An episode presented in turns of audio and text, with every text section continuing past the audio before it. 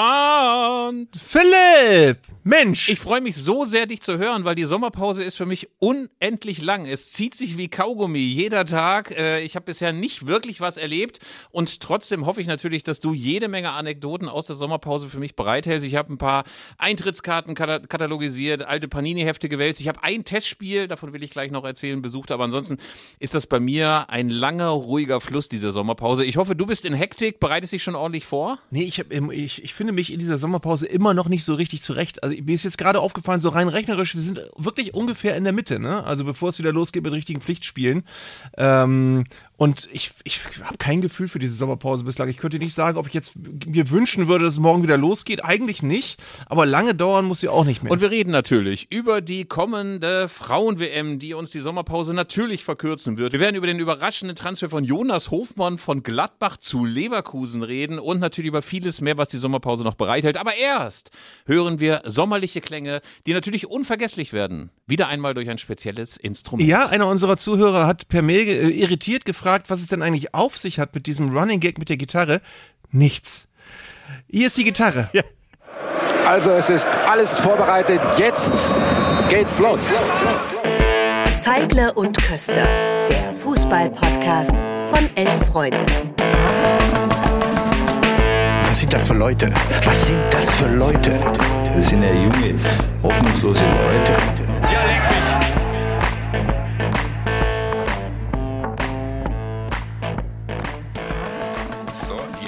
Philipp, um diesen Podcast heute mal ganz unorthodox und ganz äh, ungewöhnlich beginnen zu lassen. Ich habe gerade kurz bevor wir jetzt mit dieser Aufnahme gestartet äh, sind, mit einem Freund telefoniert und wir sind etwas, ich, ich weiß, kann das nicht mehr herleiten, ich weiß nicht mehr genau wie, irgendwann zu dem Ergebnis gekommen, dass Oberkörperfrei ein Top-Titel wäre für einen erfolgreichen Podcast. Das wäre so ikonisch wie gemischtes Hack. Ey, hast die neue Folge Oberkörperfrei gehört? Das war, da waren wieder Dinger drin.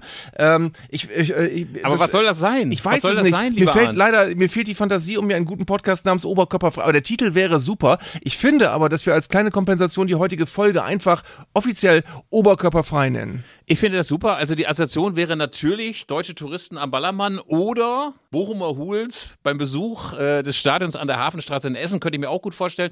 Oder das gleich ein Malle Saufhit, finde ich auch super. Oberkörperfrei stürmt die Charts. Wir nennen auf jeden Fall die Folge so und hoffen, dass sie sich zu einem Chartkracher entwickelt. Ja. Aber wo wir gerade ja die Frage hatten, warum ist diese Gitarre überhaupt so ikonisch geworden in unserem Podcast, können wir ganz kurz auch mal klären, wer eigentlich spricht. Äh, was sind das für Leute? Natürlich ist das der legendäre Herbert Bruchhagen, früherer Manager beim HSV, bei Schalke, glaube ich, war er, bei Arminia Bielefeld und so weiter. Und ich glaube, es ist ein Ausschnitt aus aus einer äh, Sky-Interviewsituation, in der Bruchhagen fassungslos über eine Schiedsrichterentscheidung ist und sich dort einfach nicht mehr im Griff hat und die ganze Zeit keift, was sind das für Leute? Und dann hört man den Kaiser, der sagt, das sind ja junge, hoffnungslose Leute. Äh, da spricht er über die damals noch sehr jungen äh, Bastian Schweinsteiger und Lukas Podolski in der Nationalmannschaft. Ich weiß aber auch nicht mehr, in welchem Zusammenhang er das gesagt hat. Aber das waren junge, hoffnungslose Leute damals. Wunderschön. Äh, lieber Arndt, die Sommerpause. Wir berichten vielleicht ein ganz kleines bisschen aus unserem Alltag. Ich habe bisher wirklich nicht viel gesehen, nur ein einziges Testspiel, von dem ich auch kurz berichten möchte. Es gab nämlich eine Art inoffiziellen, offiziellen Trainingsauftakt in Berlin im Jahnsportpark, im asbestverseuchten und bald umgebauten Jahnsportpark spielte Hertha BSC beim BFC Dynamo. Und es war, möchte man sagen, eine Reise in die Fußballvergangenheit, weil es waren so ungefähr 3500 Hertaner da, die so mittelgut gelaunt waren. Es war wahnsinnig heiß, riesige Schlangen an den Bierständen, monsterteuer, auch 15 Euro. 15 15 Euro für eine normale Stehplatzkarte in diesem lausigen Stadion. Wow. Zumal dann auch noch nicht mal ermäßigt für Kinder ab sechs. Also es gab nur eine Ermäßigung für Kinder bis sechs. Also wer jugendlich war, musste einfach mal gnadenlos diese 15 Euro latzen. Auf jeden Fall auf BFC-Seite, ey, die komplette Türsteher-Szene Ostberlins, äh, alle schwerstens tätowiert. Ich habe noch nie die Dichte von Gesichtstätowierten so hoch gesehen wie bei diesem Spiel. Und es ist doch erstaunlich. Das ist eine Mannschaft, die seit vielen, vielen Jahren in der Oberliga und in der Regionalliga rumdümpelt. Und es ist einfach immer so die gleichen vier bis fünf bis sechstausend Untoten, wie gesagt, mit Tattoos, mit einem großen Fable für Onkelslieder, die dann natürlich auch noch im Stadion gespielt wurden. Also es war wunderschön. Man hat das Gefühl, die 90er Jahre sind wieder da, wenn der BFC Dynamo im Jansportpark spielt. Und es war so ein lausiger Kick. Ich hatte schon wieder gar keinen Bock auf Fußball. Ich war vorher richtig angezündet. Ich dachte, Sommerpause und wunderbare Kombination. Alle sind leicht und locker und lässig. Und dann ein grauenhafter Kick irgendwie mit der dritten Garde, irgendwie im vierten Sturm auf dem Eis bei Hertha mit ganz vielen Jugendspielern. Äh, und beim BFC Dynamo konnten sie alle nicht, weil sie technisch nicht so fertig waren. Also es waren herausgeschmissene 15 Euro. So, so würde ich Kann sagen. man denn über das Spiel sportlich irgendwas sagen? Nein, gar nicht. Man kann gar nichts sagen. Es war wirklich so, dass alle Leute eingepennt sind. Du hast ganz viele Leute gesehen, die wirklich anfangs wirklich freudig waren. Es wurde noch ein bisschen gesungen und äh, es war, wie gesagt, diese heitere Sommerpausenstimmung, die ich eigentlich sehr, sehr mag. Aber dann diese Hitze, teure Bierpreise auch und vor allen Dingen dann dieser lausige Kick. Also meine Laune war gleich wieder unten. Was ich ja hochinteressant finde, es hat irgendjemand, ich weiß gar nicht, wo ich das gesehen habe, getwittert, das neue Mannschaftsfoto von Hertha BSC und hat quasi sinngemäß drunter geschrieben, das sinnloseste Mannschaftsfoto aller Zeiten, weil du das Gefühl hast, da sind so 36 Personen drauf zu sehen und wahrscheinlich werden 24 von denen in zwei Wochen nicht mehr da sein. Gefühlt. Also du weißt es ja nicht, aber äh, es ist, glaube ich, ganz weit entfernt von Hertha, hat seinen Kader schon beisammen. Und ich kann nur sagen, äh, man schaue einfach mal auf dieses Mannschaftsbild und schaue sich den Stürmer Piontek an, der ja eine von diesen fürchterlichen Grabbeigaben von Jürgen Klinsmann bei äh, Hertha BSC war, der bei Hertha nie glücklich geworden ist, der dann sofort verliehen wurde, der Höllenablöse gekostet hat und unfassbar viel Geld verdient und einfach dieses Gesicht von Piontek mal angucken, ey, wie vier Wochen Durchfall und die Tabletten helfen nicht. So mies gelaunt ist er. Also es ist ein Zeitdokument der Wende bei Hertha BSC und das kann ich immerhin auch nochmal erzählen. Ähm, wir haben für das Bundesliga-Sonderheft von Elf Freunde äh, drei von Hertha interviewt. Einerseits den Präsidenten Kai Bernstein, den Trainer Paul Dardai und den neu geholten Torhüter Marius Gersbeck. Und das Lustige ist, dass Paul Dardai, von dem man immer irgendwie so dachte, wenn man den nicht kennt, das ist so eine ja, so ein, so, ein, so ein maulfauler Ungar, der nie was sagt, eine totale Anekdotenmaschine.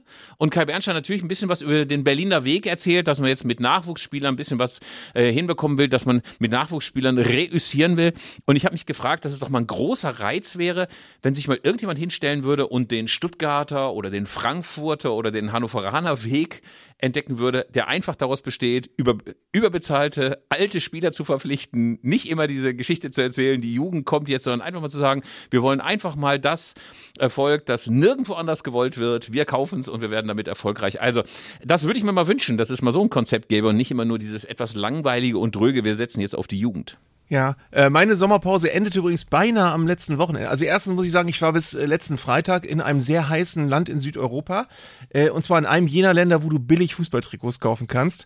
Und da gab es eine schöne Randgeschichte. Und zwar ist am vergangenen Wochenende oder kurz vorher das neue Werder-Trikot vorgestellt worden. Die haben einen neuen Ausrüster, einen neuen Trikotsponsor, das ist alles ganz neu.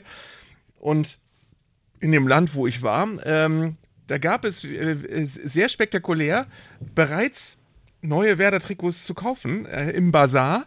Allerdings äh, existierte vorher nur eine von einem äh, Werder-Fan äh, auf Photoshop äh, kreierte fiktive äh, Art und Weise, wie dieses Trikot aussehen könnte.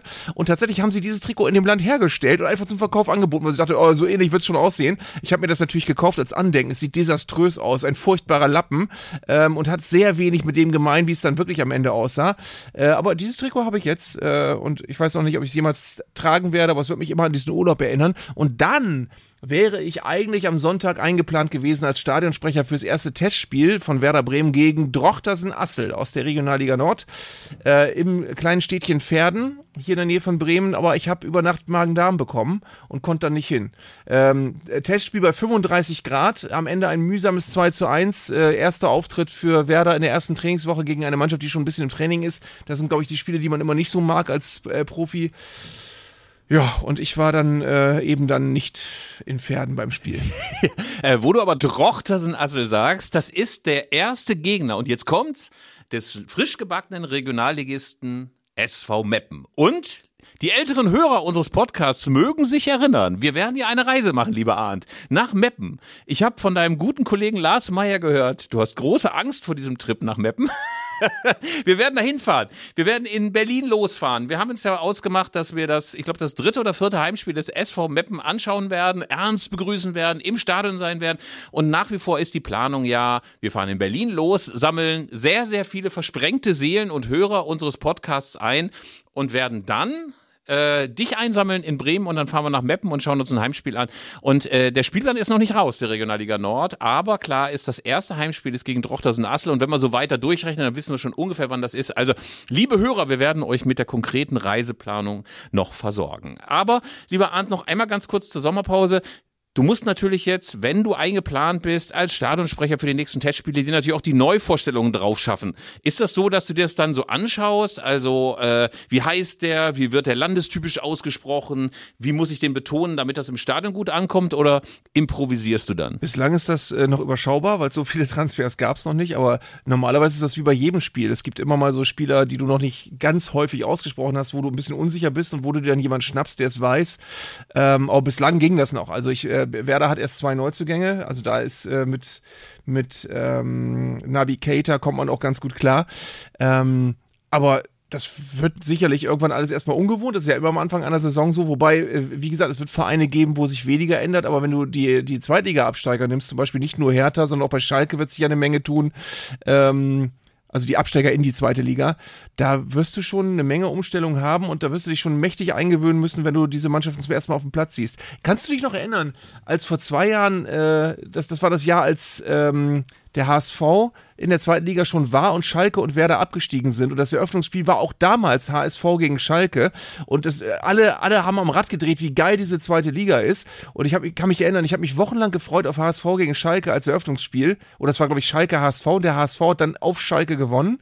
Ähm, und dann sah ich dieses Spiel als Topspiel am Freitagabend, Eröffnungsspiel der Zweitligasaison, die so mit Spannung erwartet war. Und du kanntest wirklich nahezu keinen Spieler in beiden Mannschaften. Das spielten diese beiden großen Vereine gegeneinander. Und ich glaube, ich kannte mit einem Kumpel zusammen und wir waren beide fußballaffin zusammen fünf Spieler von den elf äh, pro Mannschaft. Also das ist übrigens das Schlimme und der Pferdefuß an dieser vermeintlich geilsten zweiten Liga aller Zeiten. Alle sagen ja, ey, da ist der HSV dabei und Hannover 96 und St. Pauli und der FC Schalke und der Karlsruher SC und alle, alle, alle und Hertha BSC, das gibt's doch gar nicht. Wie geil ist das? Und dann kennst du niemanden davon, ne? Also das sind dann alles so Typen, die könnten neben dir an der Trinkhalle in Alten Essen oder am Späti in Berlin hocken und du würdest nicht denken, ey, der spielt zweite Liga, was ist das denn für einer? Also äh, insofern, da hakt es so ein ganz kleines bisschen an den großen Stars. Ähm, der FC Schalke und da ist will ich jetzt noch gar nicht mal sagen, da gibt es sicherlich den einen oder anderen, den man dann auch erkennt, aber ey, so Drittliga-Aufsteiger, also jetzt in Elversberg sind jetzt ja auch nicht Leute, die jetzt so ähm, dazu herausfordern, dass jetzt so japanische Touristen aufgeregt noch gucken, oh, guck mal, da spielt der, der spielt bei Elversberg, das gibt's doch gar nicht, zweite Liga. Also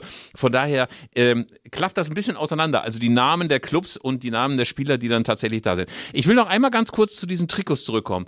Ja, Werder Bremen, lustiges Trikot. Wenn ich das richtig sehe, ist es eine Reminiszenz an die dänische Nationalmannschaft 1986 oder 82. Habe ich das richtig verstanden?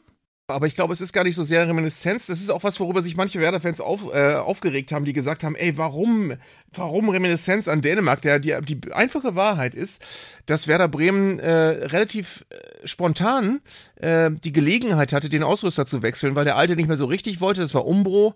Und dann äh, ist man aber nicht mit dem normalen Vorlauf in diesen neuen Ausrüstervertrag reingegangen, sondern musste das relativ schnell machen. Und dann gab es halt noch nicht einen Trikotdesign, an dem jetzt drei Jahre gearbeitet wurde, sondern musste man gucken, welche haben die, welche passen zum Verein. Soll ich dir mal, auch wenn das für unsere Hörerinnen und Hörer relativ wertlos ist, das Trikot zeigen, was ich in meinem Urlaubsland gekauft habe? Ja, bitteschön, dieses Urlaubsland, das du nicht nennst, aber das, äh, wo ich mal sagen würde, wie unter einem Brennglas würde ich sagen, dass es sich um die Türkei handelt. Liege ich da richtig? Ah, ich will mal nicht zu viel verraten. Auf jeden Fall, äh, aber du hast das aktuelle Werder-Trikot jetzt schon mal gesehen. Ja, zeig's doch einfach mal hoch, bitteschön. Dein Trikot, dein Nein, ich habe ja, Raubtrikot. nicht- ich hab ja, nicht das- ich hab ja nicht das Richtige. Ich habe ja das gekauft im, im Urlaubsland. Das sieht jedenfalls so aus. Warte mal, weißt du was? Ich fotografiere So. das einfach mal und ihr könnt uns dann auf unserem Account bei Instagram, dass sich das einfach angucken. Halt das mal einfach hoch, lieber Arndt. So, geht das Ja, so? und liebe Freunde, ihr könnt es jetzt nicht sehen, aber ich habe schon fotografiert, lieber Arndt. Du kannst wieder runternehmen. Weißt du das alleine, weißt du, dass dieses Trikot gar nicht funktionieren Sieht würde? nicht hübsch aus. Nein, das sieht nicht Weil? hübsch aus. Äh, Das würde gar nicht funktionieren, weil das ist weder grün noch weiß und du brauchst ja ein Ausweich, du brauchst ja ein Heim- und Auswärtstrikot. Das heißt, das eine muss ja deutlich überwiegend grün sein oder deutlich überwiegend weiß und das hier ist weder noch. Gut, das ist natürlich der Teufel im Detail, aber es reiht sich ein in sehr, sehr viele andere ähm, Trikots, die ich entweder auf türkischen oder arabischen Basars gekauft habe. Ich habe schon ein gelbes Bayern-Trikot, ein gelbes Schalke-Trikot, ein Trikot mit Schalke 05, ein Trikot mit Arminia. Auch erstaunlicherweise bekam ich mal in Izmir, glaube ich, äh, an, ähm, am türkischen Strand ebenfalls schön gefälscht, aber Arminia Bielefeld ohne E in der Mitte. Auch sehr schön, aber es wird gekauft. Viele Leute finden das ja auch lustig dann für umgerechnet sechs Euro sich nochmal so ein vermeintliches Originaltrikot zu holen und ein bisschen echter als eine Gucci-Tasche ist es ja immerhin noch. Äh, ich bin aber einmal richtig reingefallen. Ich weiß gar nicht, ob ich es schon mal erzählt habe bei uns im Podcast äh, mit einem Arminia-Trikot von 1986, 87 mit Abteilwerbung. Alles super, alles echt. Und dann wurde ich hinterher darauf hingewiesen, das stimmt alles nicht. Das haben einfach chinesische Trikotfälscher mal eben bei sich im äh, Aber Sweater- unter, ja. pass auf, und als wäre es verabredet, ich habe mir noch ein zweites Trikot gekauft, auch ein Werder Bremen Trikot, das aber nichts mit dem zu tun hat, was, wie es wirklich aussieht. Aber ich zeig's dir jetzt mal, du wirst es auch mögen, glaube ich. Das sieht ja super aus. Es ist allerdings ein Celtic-Trikot. Ich versuche das mal zu beschreiben. Ein Es ist Celtic-Trikot. eigentlich ein, aber es ist vom richtigen Ausrüster, möchte ich mal darauf hinweisen. Äh, es ist aber ein, es sieht aus wie Celtic äh, und es ist ein Werbepartner drauf, eine Bierfirma, die man ganz oft mit Bremen assoziiert, obwohl sie nicht mehr direkt in Bremen beheimatet ist. Ähm, aber das Trikot sieht eigentlich richtig schick aus. Ja. Ähm, Wir dürfen natürlich keine Werbung für Bitburger machen, deswegen sagen wir jetzt hier diesen Bierhersteller nicht. Aber äh, was natürlich erstaunlich ist, ist, äh, dass natürlich, natürlich diese Trikots immer ungefähr ein Jahr im Voraus geplant werden, weil natürlich Marketingkampagne gemacht werden würden. Die Dinger müssen geschneidert werden. Natürlich ist es wichtig, dass sie dann auch rechtzeitig, wenn das Trikot vorgestellt wird, in den Fanshops sind. Also da kann man jetzt nicht einfach mal so sagen, ey, da stellen wir uns mal zwei, drei Tage vorher hin und über entwickeln eine Idee, sondern es ist natürlich ein langer, langer, langer Prozess. Schön ist allerdings, die PR-Perlen, die die Vereine dann bemühen, um diese Trikots dann zu verhökern, die sind echt sensationell. Hoffenheimer hat zum Beispiel ein herrlich egales Trikot vorgestellt, das einfach aussieht wie alle, alle, alle Trikots vorher. Und in der PR-Mitteilung steht, ich zitiere das mal, Wellenmuster, die nicht nur Bewegung symbolisieren, sondern auch auf abstrakte Art und Weise die Metropolregion Rhein-Neckar repräsentieren. Also ich habe mich gefragt, ey, das Wellenmuster, das die Metropolregion auf abstrakte Weise äh, ähm, repräsentiert, sehr, sehr schön. Auch Wunderbar, dieses monsterhässliche Dortmund-Trikot, dieses monsterhässliche Dort Dortmund-Trikot, das echt aussieht, als ob an einer Volkshochschule im kreativen Malen äh, die schlechteste Arbeit nochmal schnell aufs Trikot gepackt wurde. Dann die schräg verlaufenden schwarzen Streifen, Zitat, original, in Kohlestruktur erinnern an die Geschichte des Ruhrgebiets. Also ich frage mich, ey, kann man sich schlimmer und unglaubwürdiger an die Kumpels außer Zeche Stein oder aus, äh, aus, äh, aus dem Zollverein oder was weiß ich nicht, ranwanzen als mit solchen schmierigen PR-Meldungen. Also schwer möglich und schwer glaubhaft. Äh, Ich finde das sehr äh, interessant, grundsätzlich Jahr für Jahr die Frage, wie man das eigentlich als Schalke-Fan findet, dass das Trikot sich ja kaum verändert. Also äh, ich glaube, kaum ein Trikot in den ersten, in den oberen Ligen wird so wenig verändert wie das Schalke-Trikot Jahr für Jahr. Das sind ja immer nur minimale Dinge. Findet man das gut als Fan, dass du eigentlich genau weißt, du hast so ein traditionelles Trikot, was immer irgendwie total erkennbar ist? Oder würde man sich auch wünschen, dass da mal ein bisschen rumexperimentiert Nee, wird? ich, also ja, natürlich denkst du dann immer Applikationen und ich finde, ihr seid ja das allerbeste Beispiel. Ey, was haben alle gekotzt und alle den Kopf geschüttelt, als ihr 2004, 2003, als das mit dieser orangen Nummer, mit euren Applikationen am Trikot anfing und alle haben gedacht, das ist doch nicht mehr unser Werder Bremen, dieses scheiß Orange. Ey, und hinterher haben das alle getragen, weil es mit Erfolg verbunden wird. Noch heute kannst du diesen Lappen sehen, der vielleicht jetzt ästhetisch oder von der Farbgebung her jetzt gar nicht so geil ist, aber alle sagen, ah, Ailton und Borowski und Meisterschaft und Schaf und was weiß ich nicht alles. Also das hat natürlich ein bisschen was damit zu tun, ob das dann hinterher erfolgreich geworden ist, aber ich finde es bei Schalke ganz geil und ich finde es auch beim HSV ganz geil. Der HSV hat auch immer, immer smarte Trikots. Ich meine, das ist Adidas natürlich, aber es ist einfach immer so, dass es smart aussieht. Im Gegensatz zu Arminia. Ich will nicht schon wieder Heimatverein diesmal nicht. Also wirklich nur eine Minute ganz kurz. Ey, das hässlichste Trikot der Welt. Mit so einem komischen V vorne, mit schwarz auf den Ärmeln. Es sieht alle total scheiße aus. Und natürlich auch wieder äh, PR wunderbar von Arminia. Auf und nieder, immer wieder, wie das Leben, wie unser neues Trikot mit Ecken und Kanten. Alter, ihr habt im Strahl gekotzt, wie, wie unfassbar hässlich das ist. Kannst du dich eigentlich, äh, um jetzt mal nicht nur für ähm, Warsteiner Werbung zu machen, sondern auch äh, für Adidas. Kannst du dich noch erinnern, dass Adidas früher damit geworben hat, dass sie quasi die ganze Bundesliga im Griff hatten mit ihren Trikots? Da gab es immer in der, in der Inse, im inneren Umschlagseite äh, des, äh, des Kicker-Sonderheftes, gab es immer in der Mitte zwischen den Mannschaftsfotos, gab es immer 14 von 18 tragen Adidas. Ich glaube, es sind jetzt, noch, sind jetzt noch vier oder so. Ich weiß gar nicht genau, so um den Dreh. We weißt du eigentlich die Hintergründe, weshalb Adidas da nicht mehr im Geschäft ist? Ja, das weiß ich, weil sie nur noch so auf Leuchtturmprojekte setzen. Also die haben natürlich immer den FC Bayern, die haben den FC Schalke und sie haben den HSV. Das sind so große Clubs mit großer Strahlkraft. Also mit sowas wie Bielefeld oder Hoffenheim oder Heidenheim oder anderen indigenen Stämmen halten die sich gar nicht auf. Nur die ganz, ganz großen und Sie haben noch Union Berlin. Sie haben noch Union Berlin, weil die sagen, ey, das ist die Hauptstadt, Strahlkraft, Köpenick, das passt zu uns und so weiter. Und mit denen machen sie auch immer ein richtiges Brimborium. Also ich habe nur für Ebay, aber diese ganzen Union-Trikots alles schön gesammelt, ne? Und äh, die sehen ganz gut aus. Also da kann man gar nichts gegen sagen. Adidas hat da echt ein gutes Händchen für, aber die sagen halt, das muss irgendeine einen ganz besonderen Touch haben. Also ich könnte noch verstehen, dass die vielleicht irgendwann auch mal äh, bei sich, sich bei St. Pauli einkaufen oder so, aber ansonsten dürfen das nur große, große, große Clubs mit großer Strahlkraft sein. Aber wer ist denn in die Lücken gestoßen? Also ich weiß, dass äh, Werder und der 1. FC Köln haben Hummel. Ähm, Was ja ganz geil ist. sonst aus? Ansonsten Ja, hast du Nike, äh, du hast Puma, du hast Macron, du hast noch so, Castore? oh, so räudige, räudige Seitenmarken, wo du Oh, ich denkst, sehe gerade hier, die, der absolute äh, Tops, Tops, Top äh, Ausrüster ist inzwischen wirklich ein Nike in der Bundesliga. Okay. Zumindest in der letzten Saison noch gewesen. Freiburg, Leipzig, Hertha, Frankfurt, Augsburg, alle Nike. irgendwie haben sie dann doch größere Abteilungen bei Nike und bei Adidas, dass es ein bisschen smarter aussieht. Also man kann zum Beispiel gegen das neue Hertha-Trikot nie was sagen. Das ist immer ganz smart, sieht immer ganz gut aus. Und ich kann echt nur sagen, je kleiner die Butzen werden und je weiter entfernt dann die Hauptzentralen sind, wo die Vereinsdelegierten dann hinfahren müssen und sagen müssen, das Muster wollen wir mit dem Streifen und mit der Applikation, ähm, umso räudiger wird das. Kannst du dich noch früher an die absolut schlimmste, schlimmste, schlimmste Trikotmarke aller Zeiten erinnern? Das war Globetrotter. Ich glaube, das war eine Was war Untermarke. Was war Globetrot- das denn noch? Globetrotter hatte unter anderem Hannover 96 und da gab es den schönen Spruch, Gott schütze dich vor Sturm und Wind und Trikots, die von Karstadt sind. Also man konnte die, also es war eine Unterfirma von Ja, ja, Karstadt, ja. Globetrotter und es war, die haben ja sonst so Rucksäcke und so weiter gemacht und die hatten auch dann Trikots von Hannover 96.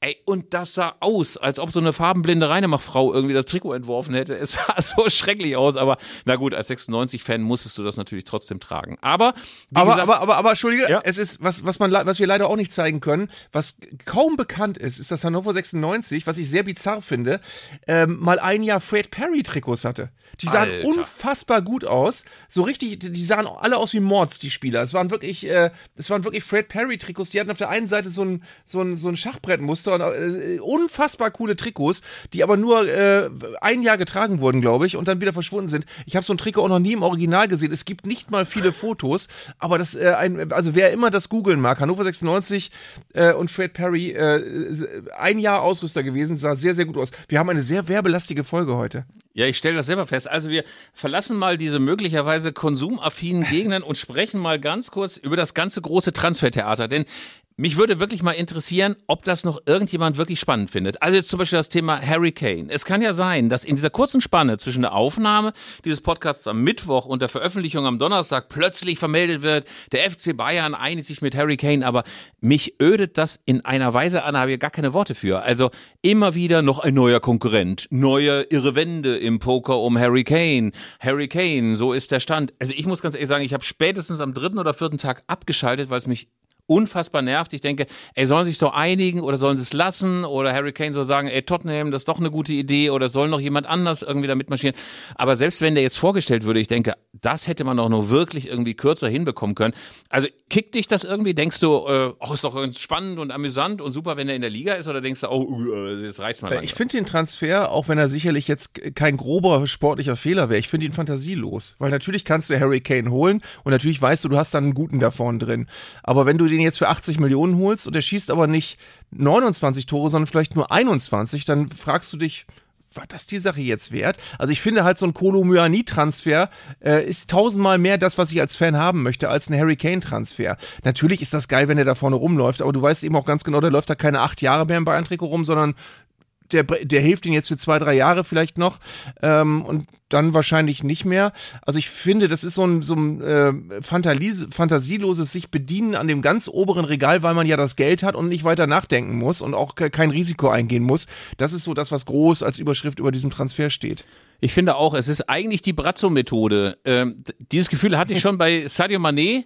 Der wurde auch irgendwie geholt. Alle dachten, ja, der hat einen Riesennamen und manche haben Gänsehaut beim FC Bayern gekriegt. Oh, der kommt vom FC Liverpool zu unserem kleinen FC Bayern. Aber irgendwie war dieses Gefühl nicht da, dass man jetzt jemanden entdeckt hat, das sogenannte Juwel, der beim FC Bayern erst richtig durchstartet. Und ich finde, das ist ja eigentlich so der Kick, dass du denkst, du hast so einen 18 bis 90 bis 20-Jährigen, der beim PSV Eindhoven oder irgendwie bei einem rumänischen Zweitligisten schon super per performt hat, aber jetzt beim FC Bayern zu einem Weltstar wird. Also das kickt mich dann irgendwie, dass ich denke, spannend. Aber bei so einem Harry Kane, der schon mit England ein bisschen was gerissen hat, aber auf jeden Fall tolle Spiele hatte, der bei Tottenham großartig war, der Kapitän der englischen Nationalelf ist, da denke ich ja immer, ja gut, den kannst du holen und das ist völlig gefahrlos. Aber es ist so ein, es ist ein Sadio Mané-Transfer. Das kann gut gehen, aber der wird jetzt auch nicht sein, der durch unfassbare Brillanz äh, den FC Bayern zum Champions League-Titel äh, schießt. Das glaube ich irgendwie nicht, habe ich irgendwie nicht das Gefühl zu, aber kann natürlich sein und dass wir hinterher oder dass ich dupiert dastehe, weil der der totale Goldtransfer ist. FC Bayern startet durch, alle danken Harry Kane.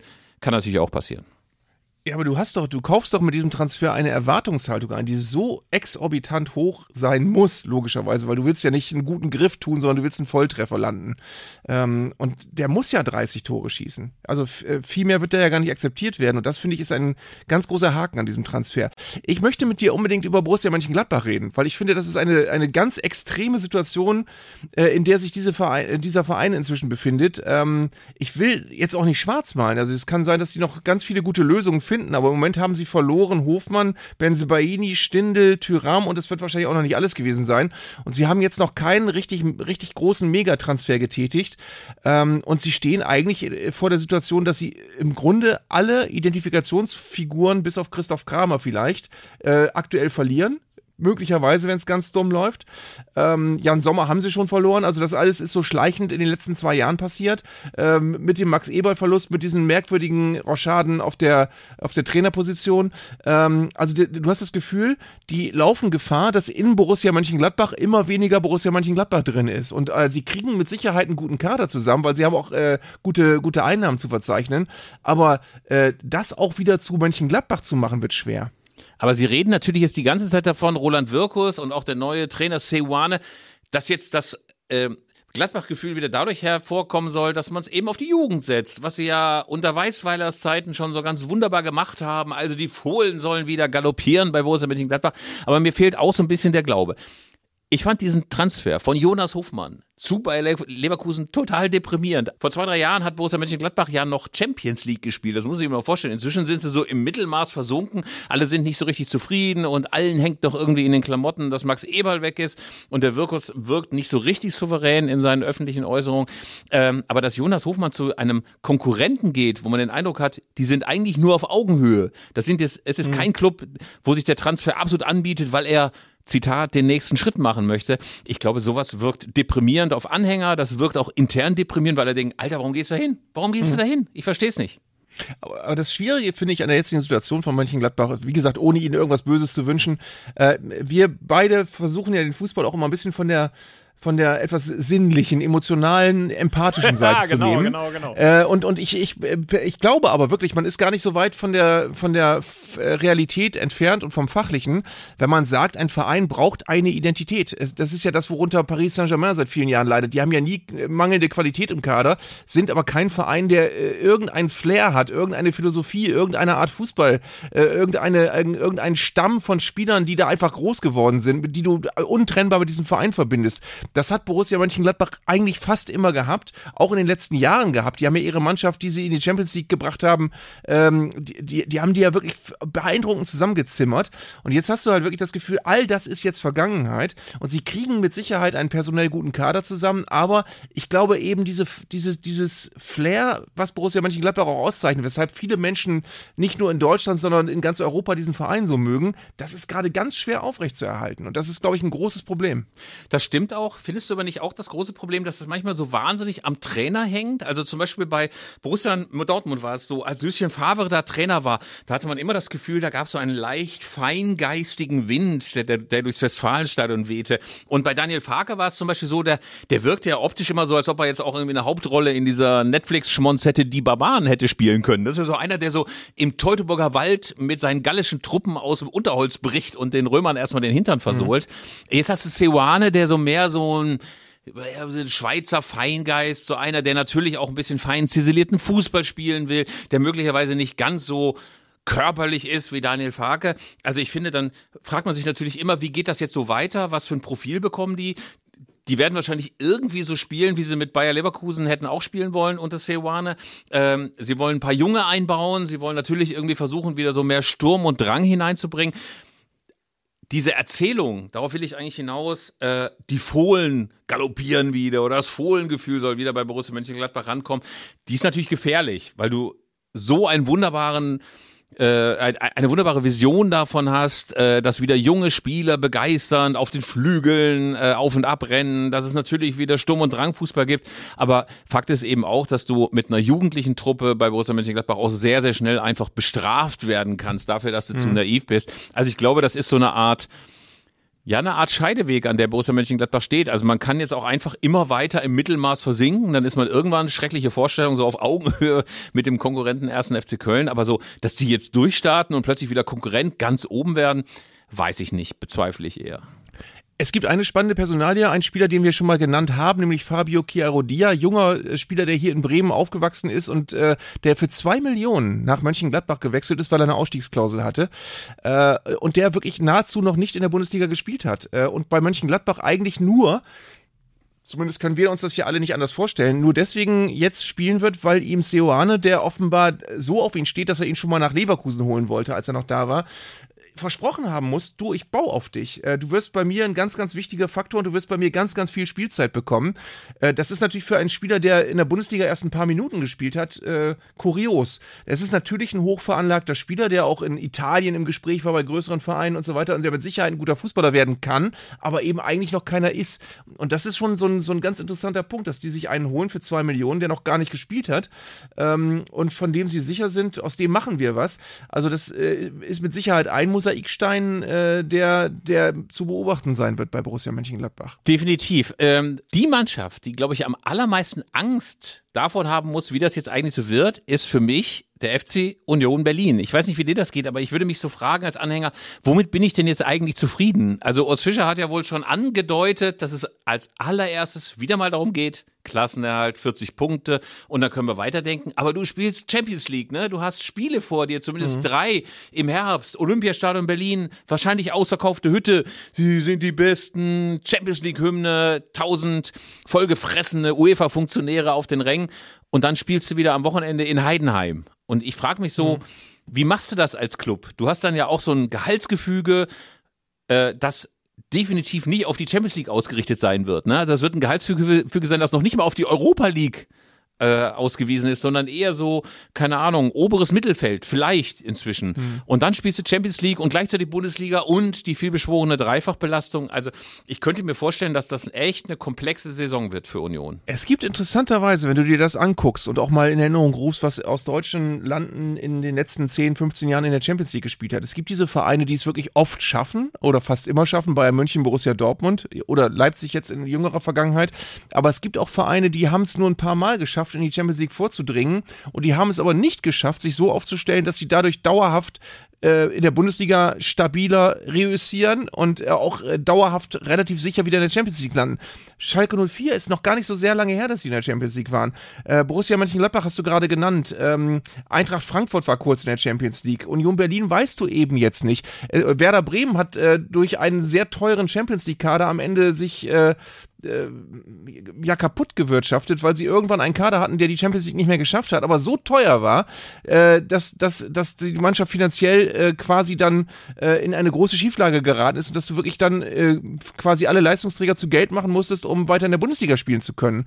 Und Union Berlin, ich, ich schätze deren Management auf so für so clever ein, äh, dass, dass die sich nicht überhoben haben. Aber es ist natürlich immer die Gefahr, dass ein Verein der so ein Highlight erlebt und der aber eben, wie du sagst, nicht genau weiß, wie dauerhaft ist das jetzt, wie nachhaltig ist das, was wir da gerade schaffen. Ähm, wenn die irgendwann wieder den Bundesliga-Alltag haben und sie haben aber eine ganz teure Mannschaft zusammengeholt und äh, ansatzweise sind das ja schon sehr hochkarätige Namen, die sie da holen, äh, dann kann das schwierig werden, dann wieder zur Normalität zurückzukehren als Union Berlin. Da hast du völlig recht. Da wüsste ich als Fan auch gerade gar nicht. Natürlich würde ich, glaube ich, total geflasht sein von diesem Champions League-Jahr jetzt erstmal. Aber äh, was, was man auf Dauer möchte und was man sich wünscht, weiß ich auch nicht. In Bremen, um mich daran zurückzuerinnern, war es so, du wusstest ganz genau, du hast irgendwann einen Kader zusammen gehabt, mit dem kannst du die, die Gruppen Gruppenphase ganz gut schaffen, aber du weißt auch ganz genau, danach ist eigentlich Schluss, weil mit den ganz Großen kannst du wiederum auch nicht mithalten. Und dann musst du dir überlegen, reicht mir das oder äh, gehen wir jetzt mal ins Risiko, um vielleicht mal das Halbfinale zu schaffen? Äh, und daran gehen wirklich viele Vereine kaputt. Da gibt es, glaube ich, in der Champions League viele Beispiele in den letzten 10, 20 Jahren.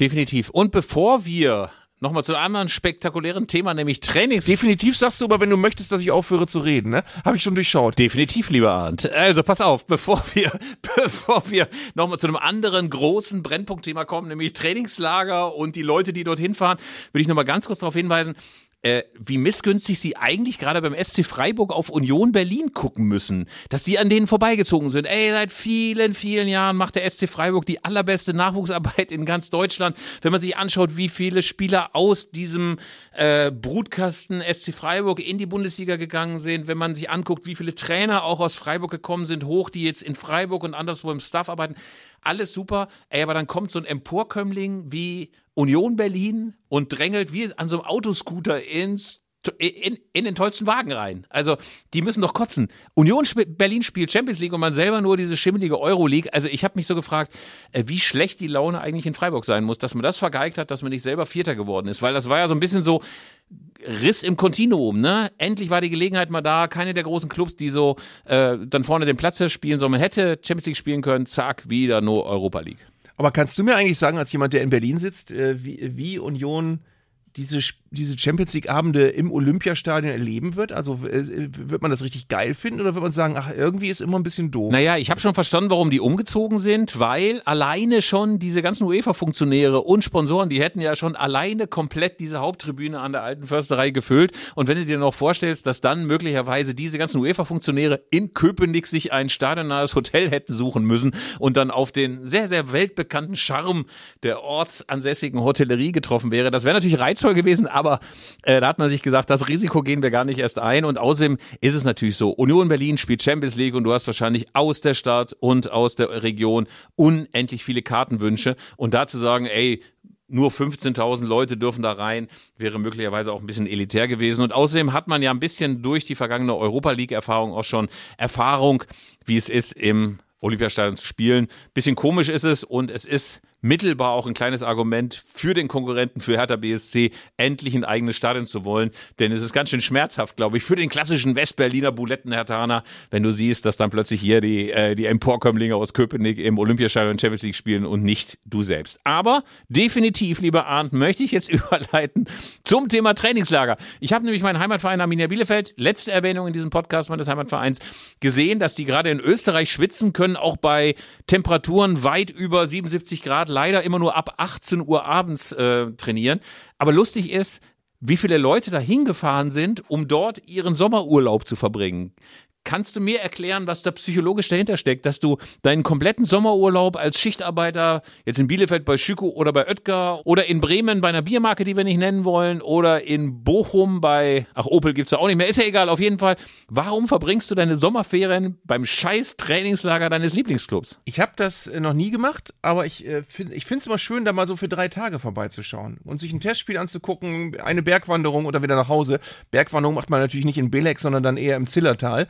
Aber äh, ich, äh, ich finde es schön, da mal kurz dicht dran zu sein, aber so einen ganzen Urlaub mit drei Testspielen und sich 15 Trainingseinheiten anzugucken und dafür auf einen äh, abendlichen anderen Sommerurlaub zu verzichten, das würde ich auch nicht machen. Ähm, es ist natürlich einfach so, einfach so das Gefühl der Exklusivität, dass du äh, wirklich in einem gemütlichen und auch äh, erholsamen Rahmen deiner Mannschaft schon mal sehr nah sein kannst, bevor alle anderen der Mannschaft nahe sind. Ich glaube, das hat so den, den, äh, das, das, das äh, Gefühl, was da mitschwingt. Ähm, also du kannst dich, bevor die Saison richtig losgeht, der Mannschaft schon mal annähern und man ist dann ja auch dicht dran. Das ist ja wirklich äh, eine Art von Nähe, die du im normalen Punktspielbetrieb dann später nicht mehr hast. Ich glaube, das ist das Reizvolle.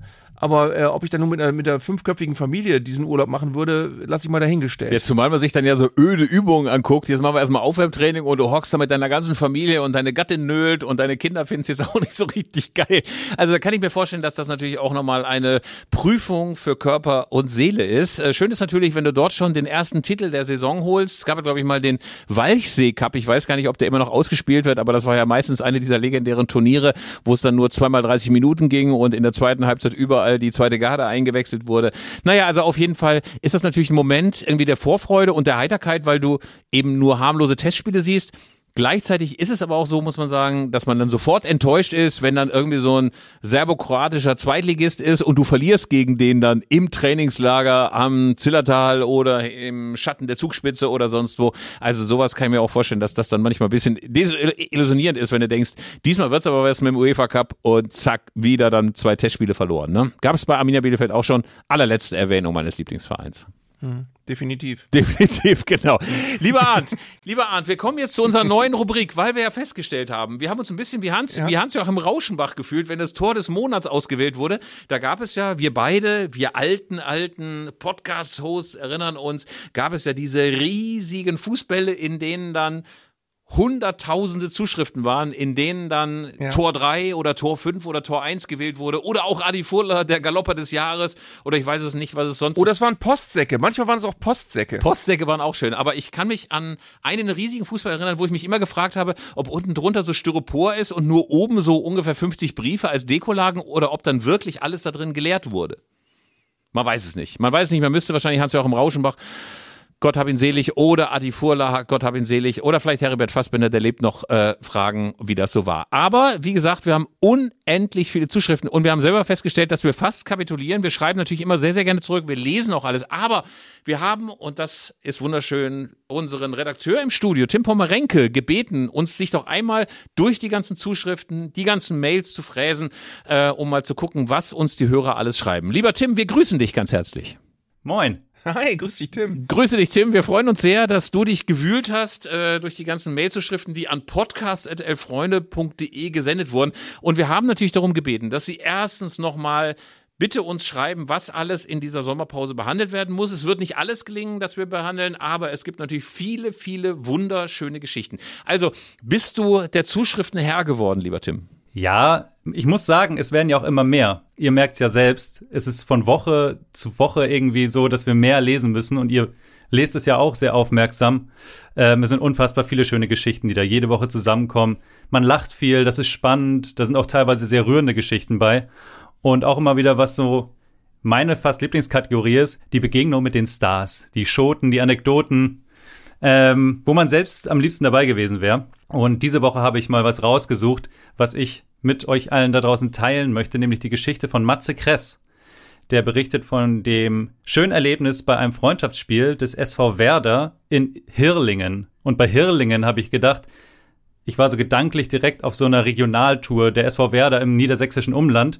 Aber das Ingen, das gibt es nicht nur in Niedersachsen, sondern ja auch in Baden-Württemberg. Das habe ich dann spätestens gemerkt, als er davon geschrieben hat, dass Uli Borowka beim Grillen in Hirlingen sich sieben Steakwecken bestellt hat. Da haben wir den regionalen Bezug. Mhm. Und sie ähm, dann heimlich in Hirlingen hinter der, so stelle ich es mir vor, hinterm Vereinsheim verdrückt hat. Sieben. Sieben, so schreibt er. Er hat wahrscheinlich ganz genau mitgezählt.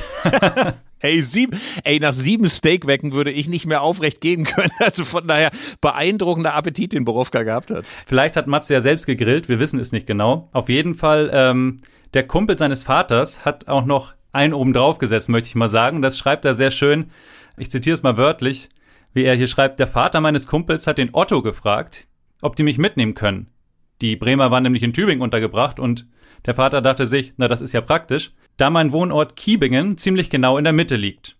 Na klar, sagt Otto. Matze schreibt, das werde ich nie vergessen. Links vorne Rune Bratzett und ich durfte vorne rechts neben Otto Platz nehmen. Solche Begegnungen trägt man im Herzen. Ja, aber wirklich, Otto Rehagel vorne am Steuer und du machst den Beifahrer und sagst noch hier bitte links ab oder rechts abbiegen, finde ich ja wirklich echt großartig.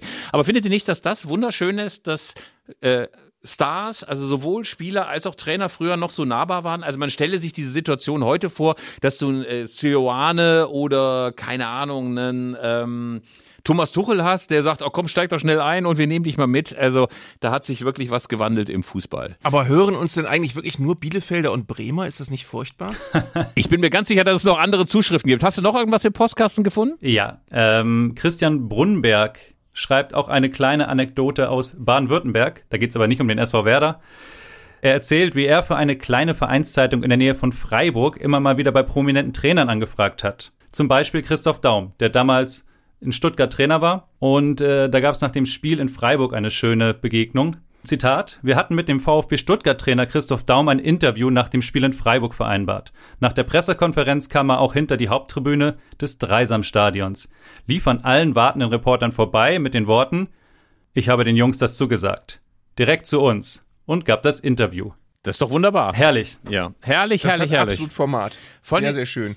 Man denkt ja auch immer, Christoph Daum, bisschen hochtrabend, einer, der ganz, ganz lange im Geschäft ist und sehr, sehr abgezockt ist. Und dann hast du jemanden, gut, er war natürlich dann beim VfB Stuttgart noch ein bisschen ähm, in der Mittelphase seiner Trainertätigkeit, aber dass der da mal sagt, hier, ich habe mich an die Jungs erinnert, finde ich total großartig. Also, äh, ich weiß nicht, wie es euch geht, aber das sind doch großartige Erlebnisse, die ihr als Hörer mit uns teilt. Und da bedanken wir uns tatsächlich. Und wir bedanken uns bei dir, lieber Tim, dass du für uns jede Woche diese Zuschriften sortierst. Wir gucken wirklich, dass wir möglichst viel beantworten. Wir lesen alles, das kann man auch nochmal so sagen. Und wir freuen uns eben auch nochmal auf weitere Themenvorschläge und gerne natürlich auch vergessene Traditionsclubs und gerne natürlich auch all diese Erlebnisse ähm, mit Stars. Übrigens, ich möchte ganz kurz noch erzählen, weil du vorhin Uli Borowka mit den sieben Steakwecken erwähnt hast. Ähm, Uli Borowka hat uns mal erzählt, wie er im Trainingslager war, ganz am Anfang bei Borussia Mönchengladbach total eingeschüchtert und mit Wolfgang Kleff, dem Keeper, zusammen auf einem Zimmer war und dann fragte, wie es denn aussähe, wo er denn schlafen würde, war ein Zweibettzimmer.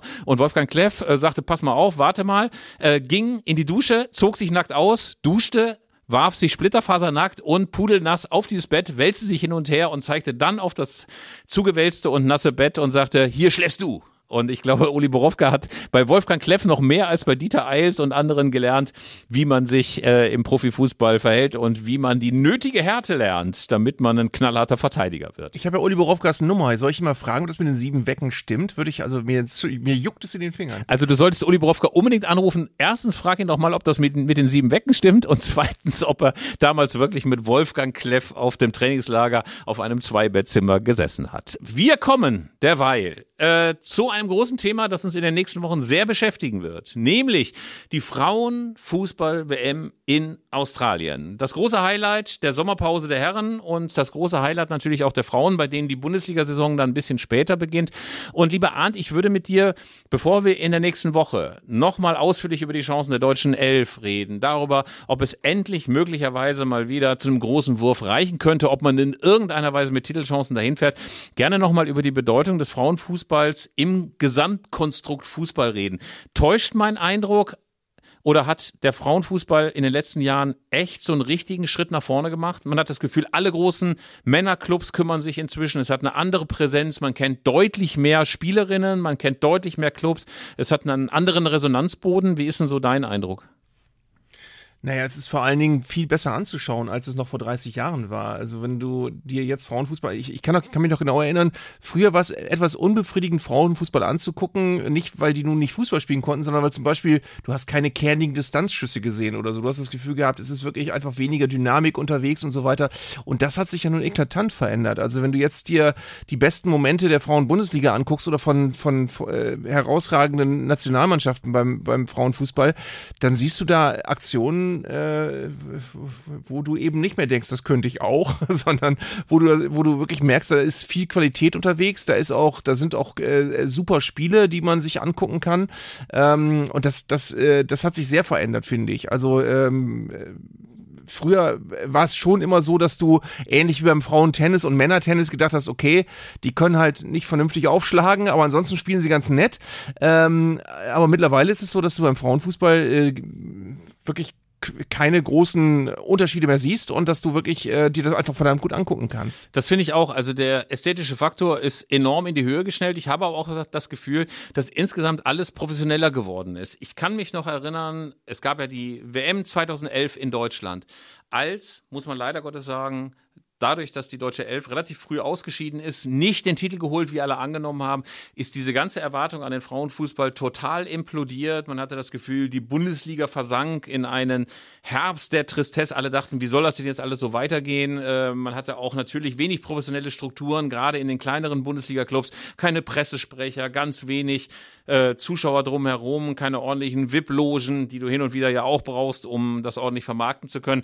Und da habe ich das Gefühl, dass wir heute, also 2023, über eine komplett andere Situation sprechen. Und man muss es eben auch mal sagen, wenn man sich mal anguckt, wie das Image so der Herren-Nationalelf ist, äh, wie unnahbar die wirken, wie viel man das Gefühl hat, dass die mit ihrem eigenen Kosmos so wahnsinnig beschäftigt sind, wirken ganz, ganz viele aus der Frauenelf unfassbar nahbar, sehr, sehr natürlich, sehr, sehr authentisch, also auch jetzt nicht die ganze Zeit wie so artifizielle, künstliche Social-Media-Personen, sondern wirklich wie Spielerinnen, die Freude an sich, am Sport und natürlich auch an ihrer Existenz als Nationalspielerin haben. Also hatte ich das Gefühl, großer, großer Schritt nach vorne. Ja, und wenn du dir wirklich mal die großen Namen anguckst und nehmen wir mal den größten, nehmen wir mal Alexandra Popp, die ja so der, der größte Star in der deutschen Elf ist, ähm, was kann die denn nicht? Also wo, wo, wo hat die erkennbare Defizite, wo man sagen würde, also wenn die ein Mann wäre, dann würde sie da und da und da aber doch ganz anders aussehen. Ähm, das, das, äh, das ist fußballerisch einfach richtig gut. Und äh, sie ist auch kein, kein Instant-Star, die spielt seit, seit elf Jahren in Wolfsburg, die ist also jetzt nicht für viel Geld von irgendwo irgendwo hin transferiert worden, sondern die ist da gemacht worden als, als die Fußballerin, Fußballerin, die sie heute ist. Ähm, und das sind eben auch so, so Fixpunkte in einer Mannschaft, die du brauchst und die auch dafür sorgen, dass die Mannschaft auch ein Gesicht hat. Sie hat ein Gesicht und sie hat vor allen Dingen, finde ich jedenfalls, großen Zusammenhalt. Man hat das bei der vergangenen Europameisterschaft gesehen, wo die deutsche Mannschaft ja ziemlich überraschend eigentlich ins Finale gekommen ist. Gegen England hat dort ja auch wirklich ganz, ganz wacker gekämpft und hat ganz großartig gespielt.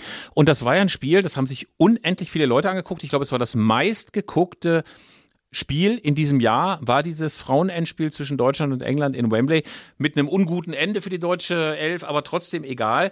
Man hat eben gemerkt, es ist ein rasantes Spiel, es ist technisch hochwertig, es ist mit großem, großen Unterhaltungswert, mit einer Truppe, mit der du mitfiebern kannst, was ja jetzt nicht selbstverständlich ist bei der Herren-Nationalmannschaft. Äh, und womöglich ist das sogar ein Role Model ohne jetzt diese Vergleiche zwischen Herren und Damen so zu strapazieren, weil das macht aufgrund der körperlichen Unterschiede wenig Sinn. Aber du merkst zumindest eine Herrenmannschaft, die sich so geben würde und die so den Kontakt mit den Anhängern sorgen würde und die sich so zum Beispiel auch auf Instagram und anderswo präsentieren könnte, die hätte, glaube ich, momentan nicht die Imageprobleme, die die Männer gerade haben. Nee, und deswegen freue ich mich auch. Also wir werden ja mit Sicherheit äh, uns das auch ausführlich angucken, was da ab äh, 24. Juli ist es, ne?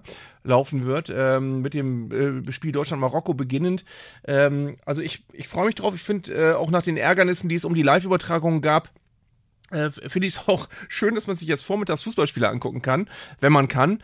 Ähm, das wird alles ein, ein äh, ungewöhnliches Fußballerlebnis. Es wird aber möglicherweise auch auf eine angenehme Weise ein Kontrast werden zur WM in Katar bei den Männern, die wir gerade hinter uns haben. Ja, weil die Begeisterung auch vor Ort vorhanden ist. Das erste Spiel der Australier, das Eröffnungsspiel, ist mit über 80.000 Leuten bereits ausverkauft. Es gibt überhaupt gar keinen Platz mehr, haben die Organisatoren verkündet. Also das ist eine wunderbare Entwicklung. Auch wenn die deutsche Elf so ein ganz kleines bisschen deprimiert motiviert anreist. Es gab jetzt noch einen Härtetest gegen Sambia, der 2 zu 3 verloren wurde in letzter Minute, nachdem noch der Ausgleich gelungen ist. Also alle sind so ein bisschen besorgt. Äh, die Kapitänin Pop hat dann auch gleich verkündet, ja, das ist eben der deutsche Fan. Da läuten dann immer sofort die Alarmglocken, wenn man mitten in einem letzten Trainingslager vor der WM noch so ein Spiel verliert. Das stelle man sich auch mal bei den Männern vor, vor der Euro im nächsten Jahr, wenn der allerletzte ähm, Test dann gegen Luxemburg oder so, der Härtetest verloren geht, da wäre die Stimmung auch nicht so richtig gut. Also, da müssen wir ein bisschen abwarten abwarten, was passiert. Ähm, und ein Satz vielleicht noch dazu die deutsche Mannschaft ist ja bei den Weltmeisterschaften nicht mehr so richtig erfolgreich. 2011 ist man frühzeitig ausgeschieden. 2019 ist es, glaube ich, auch nicht so richtig gut gelaufen. Viertelfinale gegen Schweden war Schluss. Also wir hoffen mal, dass das alles so ein bisschen besser läuft. Ja, interessant finde ich ja, das haben wir bei den Männer Männerländerspielen auch gesagt, trotz allem, dass Testspiele Menschen so oft in so große Verwirrung stürzen, weil Testspiele sind ja dafür da, dass du Dinge ausprobierst und auch, dass Dinge schief gehen können. Natürlich war das gegen Sambia eine unglückliche Niederlage man hätte sicherlich gerne ein anderes äh, Ergebnis gehabt, so kurz vor der WM. Aber Testspiele sind wirklich dafür da, dass man die auch in den Sand setzen kann. Und was immer kommt nach Testspielen, wenn du ein Testspiel unerwartet verlierst, ist um Gottes Willen, wenn die bei der WM so spielen, sind sie ganz schnell wieder zu Hause. Die Testspiele sind ja aber dafür da, dass man bei der WM eben dann anders spielt. Also ähm, natürlich willst du Qualität sehen, aber äh, es ist nicht, nicht unnormal, dass man bei, der, bei einem Testspiel eben auch mal daneben liegt. Und deswegen würde ich jetzt das so dramatisch noch nicht sehen, wie es manche Leute gesehen haben. Ich bin mir sicher, die deutsche Nationalelf wird reüssieren bei dieser WM in Australien. Es gibt ja ganz, ganz viele Spiele, die wirklich sehr, sehr früh stattfinden. Ich glaube, eins auch um drei oder vier Uhr morgens. Das wird dann auch ein Härtetest für unsere Elf-Freunde-Redaktion, die das ganze Jahr tickern wird. Da bin ich mal gespannt, mit welch müden Augen die dann aus der Redaktion morgens rauskriechen werden. Und damit, lieber Arndt, sind wir auch schon definitiv, wie ich gerne sage, am Ende dieser Folge. Wir Wir freuen uns sehr auf die Frauen-WM, die uns begleiten wird. Deswegen vielleicht auch der Hinweis, wenn ihr Erlebnisse habt rund um Frauenfußball, schöne, berührende, nostalgische, aufregende Erlebnisse rund um den Frauenfußball. Schreibt uns das doch mal für die nächsten Wochen. Podcast.elfreunde.de heißt die Adresse, schon oft gesagt, aber immer mal wieder fürs Notizbuch. Schreibt uns mal, was ihr so erlebt habt mit Alexandra Popp oder mit Frau Voss-Tecklenburg oder wen gab's da noch alles? Mit Silvia Knight oder mit, ähm, ach Gottchen, wie ist hier nochmal die? Beverly Ranger, um jetzt alle Namen Genau. durchzuackern. und Steffi Jones und vielen, vielen mehr. Wir lassen das nur so ungeschnitten drin. Also, liebe Freunde, schreibt uns einfach eure Erlebnisse. Wir freuen uns auf jeden Fall drauf und wir werden in den nächsten Wochen all das mal rekapitulieren und natürlich diese ganzen Anekdoten erzählen und uns über die WM in Australien und Neuseeland auslassen. Bis dahin, liebe Weißt du, Freunde. worüber ich übrigens noch nie geredet habe in diesem Podcast? Jetzt Unser kommt's. Outro hat auch eine Gitarre. ich habe Gänsehaut. Also macht's gut, ihr Lieben. Bis nächste Woche.